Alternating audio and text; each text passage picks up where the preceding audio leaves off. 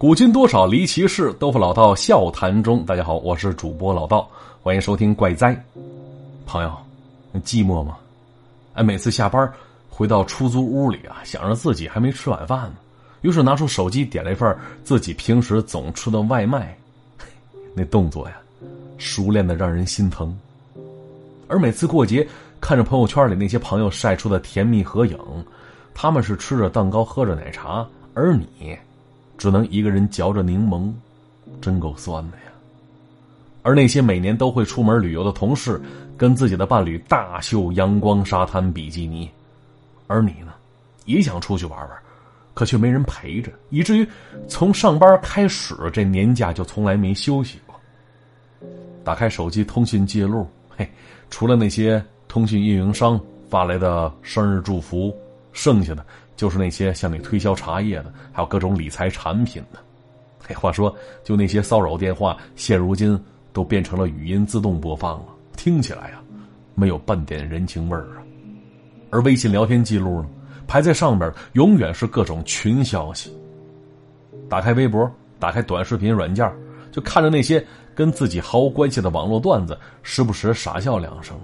可是笑着笑着呀，眼泪却下来了。是眼睛看累了吗？不，是寂寞了。想着或许只有老板喜欢自己吧，毕竟自己一个人可以随时随地去加班去。好，听到这儿啊，如果已然走心，朋友记住啊，你再寂寞，还有老道陪着你呢，给你讲故事听。所以别对生活失去信心啊。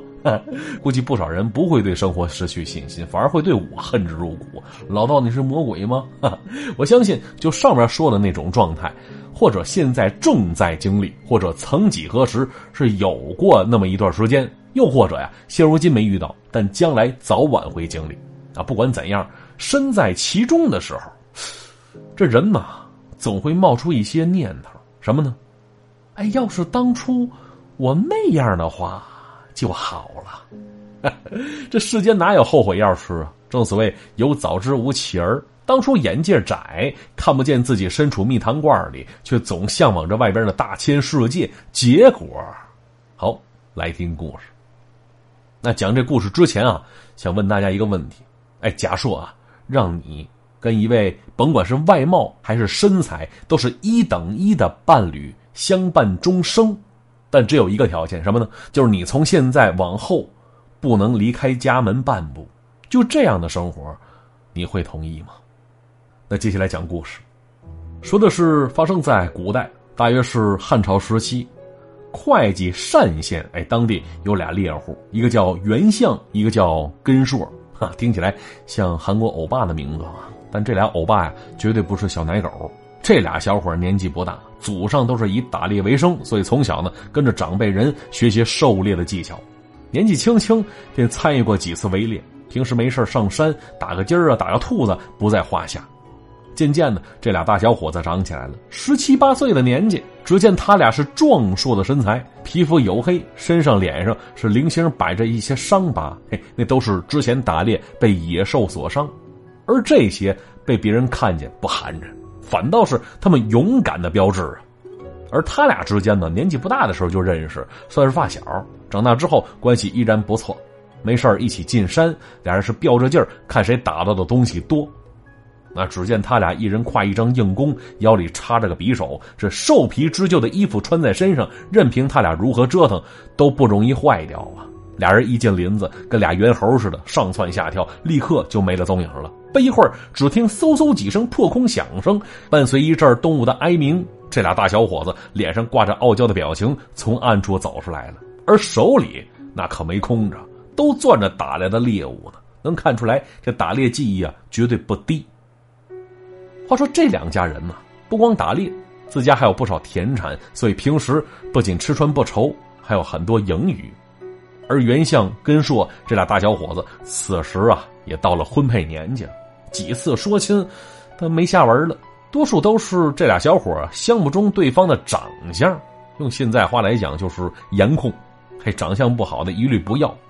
那家大人后来是非常上火，可一点办法都没有啊。结果再后来，嘿，这俩小伙却经历了那样一件事以至于就没下聘、没结亲的，去把这婚给结了。话说那年八月中秋前后，这袁相跟根硕这俩人又聚到一起去了。要说他俩不是兄弟胜似兄弟啊，进山打猎互相照应，彼此搭档是天衣无缝。而那天他俩合计着说：“眼看白天渐短，黑夜渐长，料想秋去冬来，山里的猎物该躲的躲，该藏的藏，再想打到那些肥美的猎物，势比登天呢。所以不如现在多打一些，存到冬天，自己吃还是拿去卖都不亏呀。”而想到这儿，这俩人是一拍即合，计划着山林外围呀，平时经常去，无非是一些小动物，不够斤两的小玩意儿。那想要弄点大家伙，就往深了走啊。可是啊，这山林越深越危险，就平时都得招呼六七个经验丰富的老猎户是一起去。当时根硕不无担心的说了一句：“说哥哥，只有我俩人，会不会太过危险了？”哎，只见袁相嘴角上翘，微微一笑，只说了一句：“爹爹，富贵险中求啊！”还当时跟数会议，立刻分别置办起装备来了，就等个好天气，取到深山密林无人处啊。其实要说他俩不光会打猎，野外生存那也是个好手。毕竟一次真正的狩猎，有时候需要他们在山里待上好久呢，甚至得过夜。而这些对于他们俩来说，不是什么难事那这一天呢，全副武装的袁相跟根硕俩人是迈着矫健的步伐从家里走了出来，直接是进了山了。一路细心观察，留神猎物行踪，直到日头偏西，这时候已经打到了不少野兔子了。但是这些啊，只是他俩这趟行程的口粮，真正的猎物还得往深山里去。那结果走来走去，他俩看到就不远处，哎，出现了七八个白花花的大肥羊。当时在河谷岸边啃吃青草呢，袁相定睛一瞧，哟，那是些山羊啊！这山羊膘肥体壮的，真是难得。如果都能打回去的话，那得了，不用等到冬天，就地就能卖个好价钱。而此时根硕看过去，那眼里不断闪现出什么红焖羊肉、清炖羊排、生烤羊腿，还有大羊蝎子，种种美味。于是这俩人要说非常合法呢，使了个眼色，之后是蹑足前踪。可是啊。没等贴到近前呢，哎，这群山羊竟然发现他俩了，于是是前腿弓，后腿一蹬，蹭蹭几下就跑远了。要说这俩兄弟哪遇到过这个呀？搁平时这会儿都已经开始扒皮放血了，而此时再看呢，那群羊马上跑没影这俩人咽不下这口气，于是立刻跟了上去，是一路狂奔。要说他俩经过一条狭窄石桥，挤过一处石缝，只看到一道凌空绝壁就立在他俩跟前要说那峭壁壁立千仞，直插入云，其间是怪石嶙峋，错落有致的，颜色火红火红的，好像一簇簇火焰在燃烧一般。而他俩这看着此情此景，往后退了几步，抬头看向远处，发现绝壁之上啊，哎，刻着两个大字，什么“赤城”，赤红的赤，城市的城。要说这俩字儿刻的是苍劲有力啊，每一笔。都充满雄浑的气魄，啊！当时袁相跟根硕不禁惊骇，心想着：你说到底是谁用什么东西刻上去的呀？料想那刻字之人，必定有神仙一般的本事啊！而此时呢，他们发现，就峭壁上方有一条银色的白链，从高处是飞流而下，落在远处一汪深潭之中了，就激起那个水汽，凭空画出一道彩虹来。映衬着周围那些各色的花草，是弄得这里宛如仙境一般呢。就此情此景，把这俩兄弟看愣了都。那过了好一会儿，根寿往高处一指，袁相发现了，就之前那些大肥羊，此时攀着别处的山石，是一下一下往高处逃着呢。而此时，一个接着一个，竟然跳到了瀑布后边，立刻失去了踪影了。那不用问呢，那边啊。肯定藏着一个山洞，就如此仙境，他俩想着那洞中会不会藏着什么稀世珍宝啊？那想到这儿，俩人不再留恋周围美景，而是沿着山羊上去的路径，是跟着爬了上去。结果费了半天劲，是终于看到了瀑布后边，果然有个大山洞。一走进去，发现里边是十分宽敞，跟现在那种大平层似的。而且虽然它是个山洞，可里边啊，不知道被什么东西照的豁亮。能看到那里处处长着奇花异草。啊，虽然这俩年轻人也算是久处野外的老猎人了，可那些花草却完全叫不出名字。啊，他俩伴着虫鸣鸟叫往前走着，只见到不远处，哎，出现了一个非常大的天井。从天井上方洒下来的阳光，照在下边两间用石头砌的屋子上，看上去这眼前的景象如真似幻。当时袁相跟根硕揉揉眼睛，看着眼前之景。分明就在山洞之中，可是那些花草树木、古朴的房屋、近处的亭台水榭、远处的潺潺溪水，都摆在眼前这方寸之间。那相比之前看到那些美景，要说这里才是真正的仙境啊！太漂亮了。而看到这些，他俩心中是忽然生出些许敬畏之情啊，总感觉这屋子里啊，一定住着传说中的仙人呢。啊，自己翻胎肉体的来到这。会不会惊扰到仙人的休息呀？啊！结果正想着呢，其中一个屋子的房门打开了，从里边哎，竟然走出两个妙龄少女出来。那离远看，仿佛是衣袂飘飘；而走近一瞧，才发现这俩姑娘啊，只着轻纱，啊，却将她那婀娜的身段衬托的淋漓尽致啊。而再看这俩姑娘的俏脸儿，哎呦呵，就跟那个仙女儿下凡尘了似的。当时看那原相根硕，一时间忘了自己的存在了啊！只知道傻痴痴的盯着人姑娘看。他当时这俩姑娘一看这种情况，扑哧一下乐了，笑出来了。三两步走到他俩跟前，说了一句：“哎，怎么才来呢？等了你们好久了，快进屋歇歇。”哎，就这样啊，袁相跟根硕一人搀着一个，是晃晃悠悠进屋去了。啊，结果打这开始。他两兄弟便在这里住了下来，而俩姑娘跟他俩也是情投意合，自是喜结连理。你说怎么分配呀？哈人自有分配的方式，一人一个呗。说实话，就这俩兄弟从始至终，这脑袋里跟浆糊似的，迷迷糊糊的。而刚来那天，也不知道怎么就在这睡了一觉。那毕竟美人在侧，这都是大小伙子，三下五除二，啥都办得特别冲动。哈，他俩也不合计合计，你说这俩姑娘为何当初？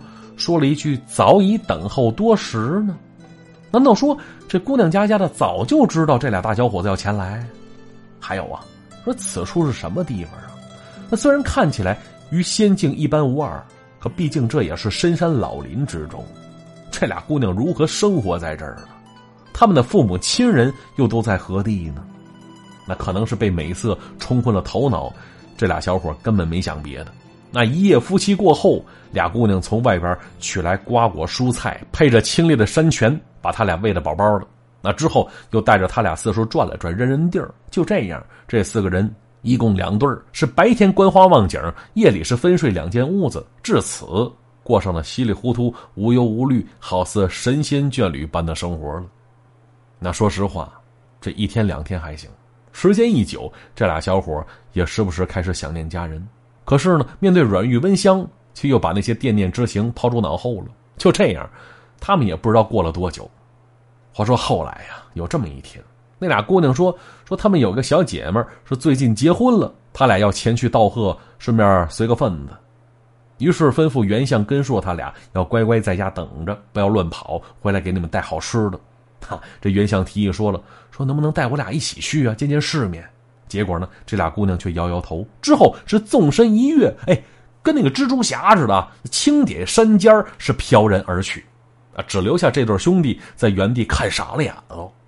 他俩沉默了片刻，根硕先说了一句：“哥哥，你说咱俩挺幸运的哈，哈，本来想着进山打猎呢，结果却一人收了个漂亮媳妇儿，说这管吃管住的，好生惬意啊。”啊，听到这儿呢，袁相也跟了一句：“可不是咋的，这是我俩的福分呢。娘子可人，还身怀绝技，我俩衣食无忧，每天无事操心，简直跟神仙似的。”那说这话，这两个兄弟看向了对方。啊，虽然两人话语之间多是满意的语气，可是看向彼此之时，哎，互相之间都发现了，这对方脸上啊。一丝一毫的快乐神态都没有，反倒是一脸疲惫的紧锁眉头了。而这时候呢，根硕小声的问了袁相一句：“哥，你知道我现在最想吃什么吗？”啊，这话一出，袁相眼里闪出一丝亮光。他说了：“想吃什么？我不知道你，反正我想吃肘子，想吃猪蹄儿、排骨、酱牛肉。”啊，根硕一听，眼睛也跟着亮起来了，说：“没错，就现在给我烤只肥鸡，再配壶烧酒，哎呦，活活美死啊！” 嘿，原来呀，就此处生活，虽然不愁吃喝，可平时吃的都是蔬菜水果，没有半点荤腥，而喝的呢，都是些寡淡无味的山泉水。照比美酒这差着味儿呢，而此时两兄弟馋的能生吞一头猪去。而说到这儿呢，两兄弟是立刻打开了话匣子了。那先是袁相开始抱怨了，说：“弟弟，你说平时在家睡觉想睡就睡，脱衣服上床也没人管我。可现在添了新毛病，媳妇爱干净，休息之前不把手脚脸面洗干净，不让进身儿。”哎呦尤其每天晚上临睡之前，还让我嚼树叶，说那树叶啊能清新口气。但是那树叶嚼得我满嘴冒凉风，别提多难受了。听到这儿，根硕立刻点头：“没错，大哥，我媳妇也是总嫌我脏，而且每次说我的时候都不正经说，都一套一套，跟念诗似的。好多时候我都听不懂。哎，就前天晚上吧，啊，月亮溜圆，我媳妇非让我陪她去赏月去，啊，不去就作我。”真是没办法，那天晚上啊，我俩在亭子里待了好半天，时不时他还让我看着月亮作诗，不是让我逮个狮子还行，那作诗哪会那个呀？哎，就因为这点事儿啊，连着两天对我是带大不起礼的，啊！只听这两兄弟是越说越起劲啊，说到最后是根硕语重心长的跟袁相说了句：“大哥，你说这里啊，看着像是世外桃源、人间仙境似的，但你知道这给我啥感觉不？”啥感觉呀？哎，这儿啊，有点像牢房，哎，还是那种囚禁终身的那种牢房。啊，听闻此言呢，袁相是不住点头。老弟，你说的太对了，没有自由啊，除了在这一亩三分地儿转来转去，就不让咱们去别的地儿。你说吧，就今天参加婚礼，多喜庆的事儿啊！就带我俩去看看去呗。哎，偏不，老弟啊，说实话啊，这地儿我有点待够了。那当时根硕很严肃的看着袁相，哥，要不咱俩溜啊？哎，此话一出，两兄弟是再一次一拍即合呀。之后简单收拾了一下，靠着来时的回忆，就开始往外走去了。啊，结果走了半天，穿过那片宽敞的山洞，来到了洞口处了。哎，不成想啊，刚要往外迈，却猛然发现，这洞口外边啊，都是云雾山岚。而往下看去呢，竟然是悬崖峭壁，一眼望不到底儿啊！就之前来的时候，那些石桥啊、瀑布啊，全都不见踪影了。那此时再想回家，只能往下跳。可这万丈悬崖一旦摔下去，必将尸骨无存呐！啊，啊他俩不无惊恐的看着对方，无法解释面前的一幕。所以说，这是被困在这儿了，一辈子都别想回家了。想到这儿，他俩是一阵心酸涌了上来。他却没看见，他俩的娘子此时早已经回来了，此刻就站在他俩身后，啊！听到他俩的对话，不禁摇了摇头啊，轻声说了一句：“也罢，缘分已尽，强求不得，郎君，以后好自为之吧。”那说完，这俩姑娘分别送给各自郎君一个锦囊。并且千叮咛万嘱咐说：“此锦囊只做怀念之用，千万不能打开，不能翻看里边的东西，切记切记。”说完这话，不等袁相跟硕说别的，是一把将他俩推下了万丈深渊了。当时吓得这俩兄弟孤当一失，本以为娘子怨恨，想谋害亲夫呢，不成想俩人掉了半天，却缓缓落地，连屁股都没摔疼。啊！此时站起身，环顾四周。发现这里竟然是那片山林边上，他们知道再往前走那么一会儿就能看到自己家了，于是没想别的，赶紧往家跑去了。那跟家人一说，嘿，才知道这一晃啊，他俩离家一年多了。再次回到家里，家人是非常惊讶。那本以为当初俩人进山久久未归，一定是身死山林了，没成想今天竟然回来了。先说那根数啊，回到家先是饱餐一顿大鱼大肉。那你说肚子里这缺油水缺了一年多了，这会儿这通吃，嘿，这根硕好悬死在厕所里哈。而之后呢，是一如往常，依然过着从前那种日子。但是啊，他家人却发现了，这根硕自打回来总是心事重重的，啊，毕竟根硕回来之后就一直没将那些经历告诉家人。他就想着告诉也没用，他们也不会相信，所以呢，那家人也不知道这大小伙子此时郁郁寡欢的样子，全是因为思念山中娇妻了。而他是每天坐在树底下看着手里的锦囊，啊，家人跟着也着急。于是有这么一天，他们家人呢就合计着，你说这孩子一天傻傻的看着锦囊，你说锦囊里是不是藏着什么秘密呢？于是就趁着他不在的时候，偷摸把这锦囊打开了。结果发现这锦囊里边啊是一层包着一层，足足拆掉五层，里边才现出一个精巧的青色小鸟。而也巧了，这时根硕刚从外边回来，正好撞见，一看这小鸟，情急之下伸手要抓，但这青鸟啊突然振翅而飞，在根硕注视之下是越飞越远，没一会儿就不见了。那只留下根硕失魂落魄的站在原地，而打这儿开始，根硕。便没说过一句话，仿佛行尸走肉一般。而家人见此是更加着急。哎，结果有这么一天，临近晚饭时分，依然不见根硕回家。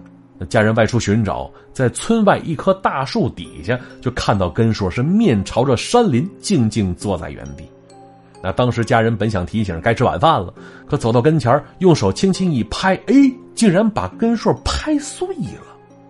当时家人惊讶呀，仔细一瞧，这根硕衣服之下，竟然不是他的躯体，他只剩下一层硬皮了，就像是蝉蜕蛇皮似的撑在那儿。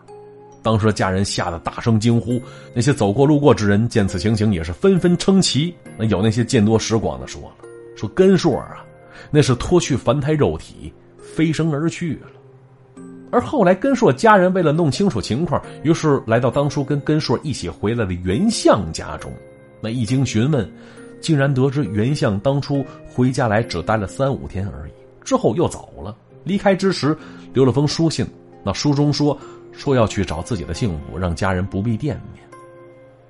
而故事讲到这儿啊，也就结束了。那或许你我都经历过从依恋到厌倦，再到后悔的整个过程吧。不知道各位后来都追回了当初那份感情了吗？那即便追回了，那感情还跟原来一样吗？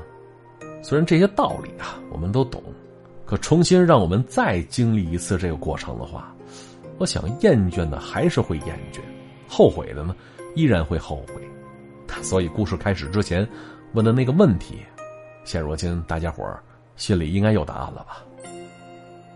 好了，故事就先讲到这儿。接下来看一下往期留言板。首先要恭喜我超可爱的夺得上期节目的王者沙发啊！恭喜恭喜！再来看青青之泉说了，说吃饭要有仪式感，每天中午吃饭必听老道才能吃得下去，此乃下饭神器啊！午睡呢也要有仪式感，听着老道进入梦乡，这就是我惬意的美好生活。哎，姑娘，你是不是刚才说了这个神器了？啊，那既然你提到神器了，那那我不得不提一下那款省钱神器了啊！省钱小助手啊，不知道各位还有没添加的吗？就现如今呢，要说网购早已经成为大家伙主要的消费方式了。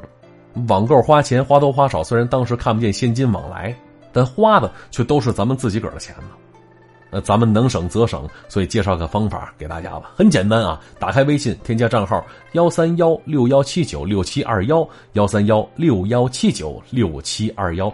添加成功之后，按照步骤一步步来，就可以享受折扣，获得返利。而且这款省钱神器用途很广啊，天猫、淘宝、京东、拼多多都可以使用。这日积月累省下来，着实能攒下不少啊。记住，微信添加账号幺三幺六幺七九六七二幺幺三幺六幺七九六七二幺，现在赶紧加吧，省得用的时候还得现找，怪麻烦的。好了，再看其他朋友留言，Jimmy 说了，说老道啊，不得不说你两句了啊，我们南方的大米没你形容的那么不堪吧？你只能说那所学校食堂大米太糟糕了，你不能一竿子打翻一个方向的人吧？哎，说这简单一个话题，咋被你说的那么严重呢，朋友？又不堪又打翻一群人，别这样啊！咱们节目当中，我只是以一个北方人的角度阐述一个北方人的想法，那怎么让你听过去就跟开了地图炮似的？想多了啊，放轻松啊！啥问题要都想的这么尖锐的话，那活得多累！以后啊，有机会尝尝咱们东北大米，尤其说那东北大米配点汤汁浓郁的菜肴，哎呦呵，相信你一定会爱上的。这个永远的侯先生说了：“说老道，你肯定没在南方过过冬。啊，我们这儿江南冬天的湿冷寒冷程度远超北方的冬天。我同时，有一黑龙江人啊，冬天在这里冷的受不了了，因为湿度太大，所以湿冷。就这冷的程度，嘿嘿，你看看，其实南北差异这话题，就挺有说头，是吧？呃，找机会了吧，咱们节目里好好聊聊，什么叫你在南方的艳阳里大雪纷飞，而我在北方的寒夜里四季如春？为啥？因为有地热，有暖气呗。好了，留言就先看到这儿。那有想跟老道交流的，可以添加我的个人微信，是主播老道四个字的全拼再加上五二幺。那我在微信上等各位的添加。今天节目就是这样，咱们下期再见，拜拜。